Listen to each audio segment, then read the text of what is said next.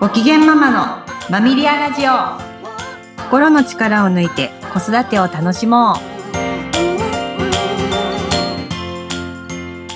皆さんこんにちは。マミリアの鎌田玲奈です。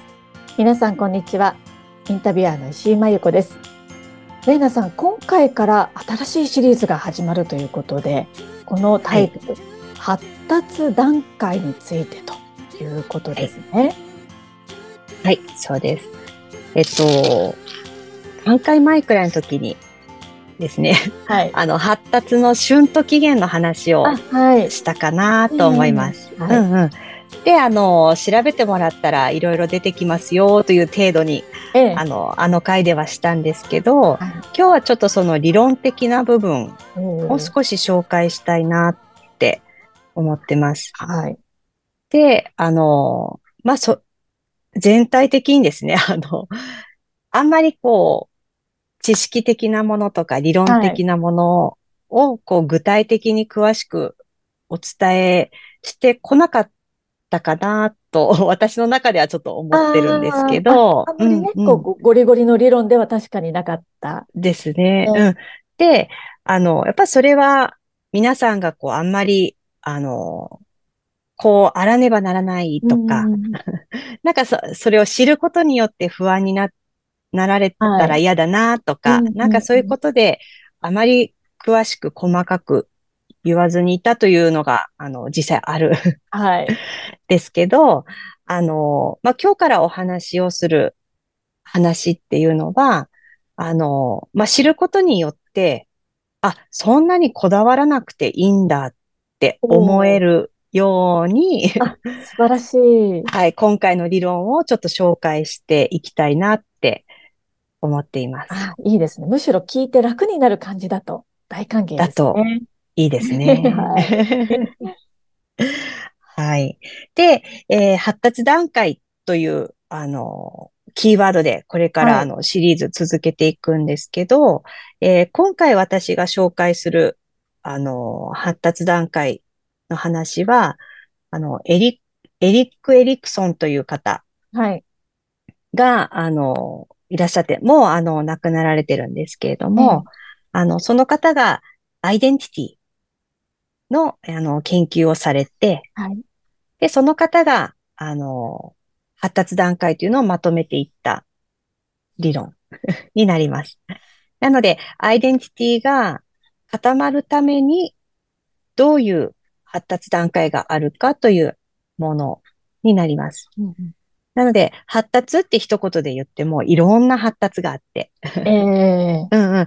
あの、言葉の発達、体の発達、心の発達、ね、うん、あの、知性の発達、いろいろあるんですけど、はい、今回紹介するのは、まあ、アイデンティティっていうのが、まあ、中心概念にあって、はい。で、それ、あの、固まるのは青年期って言われてます。ええ割と遅めなんですね。うんうん、そうですね。あの、まあ、今の感覚でいくと、まあ、思春期以降の人たち。はい。はい。あの人たち、あの人たち、あの時期の人たちは、まあ、自分探し真っ只中。そうですね。ですね。うん。それがまあ、アイデンティティがテーマになってる人たちということなんですけど、うん。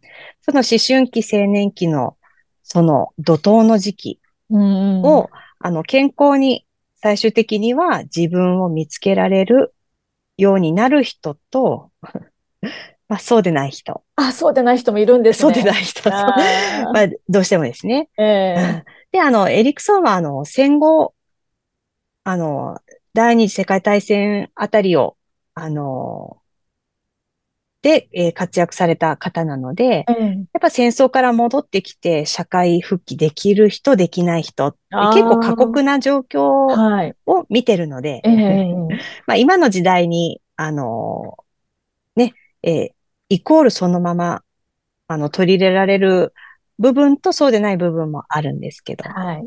うんうん。なので、現代特有の自分探しの難しさもあるし、うん、うん、あの時の方が自分探しをあの、思いっきりできたよねという部分もあったりして、はいうん、なので、そのエリクソンの理論をちょっと現代版に、うん、あの、捉え直していくっていうことも、あの、織り交ぜながらうんうんお伝えしていきたいなと思っています。ははい。い。で、青年期がアイデンティティに一番こう大事な時期という。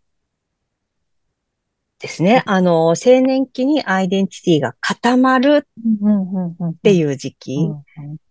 で、青年期にアイデンティティが固まるために、それ以前に何があったのか。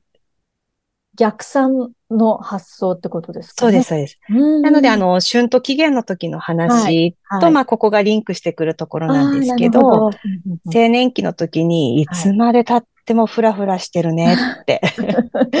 いつまで経ってもって、なんかこうちょっと呆れちゃうええね、あの姿が見えた時に、はい。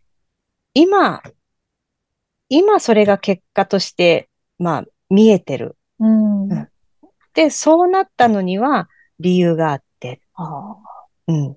で、それ以前の、あの、学童期はどうしてたの？幼児期はどうしてたの？乳児期はどうしてたの？っていう、えーそういう話になっていきます。それ聞くとちょっと親としてはプレッシャーを 感じるところもプレッ。シャーですよね。ええうん。でも、あの、まあ、プレッシャーを感じつつ、感じつつ、あの、でもこの自分探しは今必要なことなんだよねって思える。ることは一つ親としても、あの、見守るあ、ための、ね。そういう時期あだと。の、そうです。そういう時期だって、あの、思えるっていうのは一つ、あの、緊張が緩む瞬間かなと思うので、うんはい。そんな感じで、これからシリーズで、あの、赤ちゃんの時からの話を、えー重ねていけたらなと思っています。うーん、なるほど。ね、なんかあの、先ほどね、おっしゃっていた理論を知ることで、むしろ、こう、プレッシャーから解放されてほしいといったメッセージも込められているということで、なかなかね、これって、あの、そういうプロフェッショナルになる人以外は勉強したりしないことなので、本当に興味深いなと思って私も聞いてるんですけれども、なんかありがとうございます。ね、知ることがパワーになると、本当にいいですよね。ですね。あの、私自身も、あの、まあ、初回でお話ししたかもしれないですけど、はい。あの、知ってるがゆえに苦しんだこともありましたけど、はい。圧倒的に、ええ。あの、知ってるから救われたっていう経験。多かったので、ええあの、揺らぎながらも、頭抱えて、ええあの、泣いた、あの日。えを支えてくれたのえは、ええ。でもそういう時なんだよなっていあう確かな知識だったりしたのーで、えうん、皆さんにとっても、あの、そういう知識の利用の仕方になればいいなっていうのもありますし、はい。あの、春と期限の、えええ。あの、話で、何ヶ月になったらこれができないといけないっていうところにとらわれない。はい。うん。なんかその、柔軟さっていうところを、あの、一緒に共有していけたらいいなって思ってます。そうですね。いや、むしろレーナさんがそうやってあの、頭を抱えて悩まれた時期があるっていうのは私ちょっと驚きだったんですが、そうですか。ええ そんな大変な時期を乗り越えてこられたんですね。そうですね。あの、やっぱ子育ての、こう、現実的なところは全く見えてなかった っていうのもあるので、実際やってみて、こんなに大変なんだとか、あの、こういうことかとか、ええ。あの、本では書いてあったけど、あ、それってこれのこと？みたいな、はい。ちょっと私も軽くパニックになりながら、いろいろ、あの、はい、やってきてます。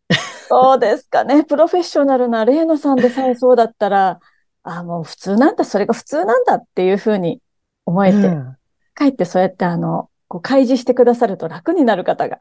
ああ、嬉しい。もう笑ってもらえたら私も嬉しいです。で、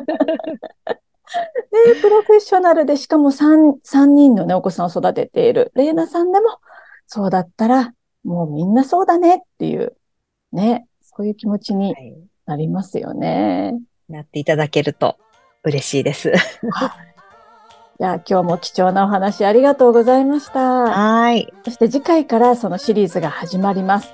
え次回以降はもう本当にちっちゃい頃から段階を追って話してくださるということですので、うんぜひもう皆さんね、この貴重なこの理論のお話難しくはなくて、えっと、楽しみながらできるというお話なので、ぜひ楽しみにしていてください。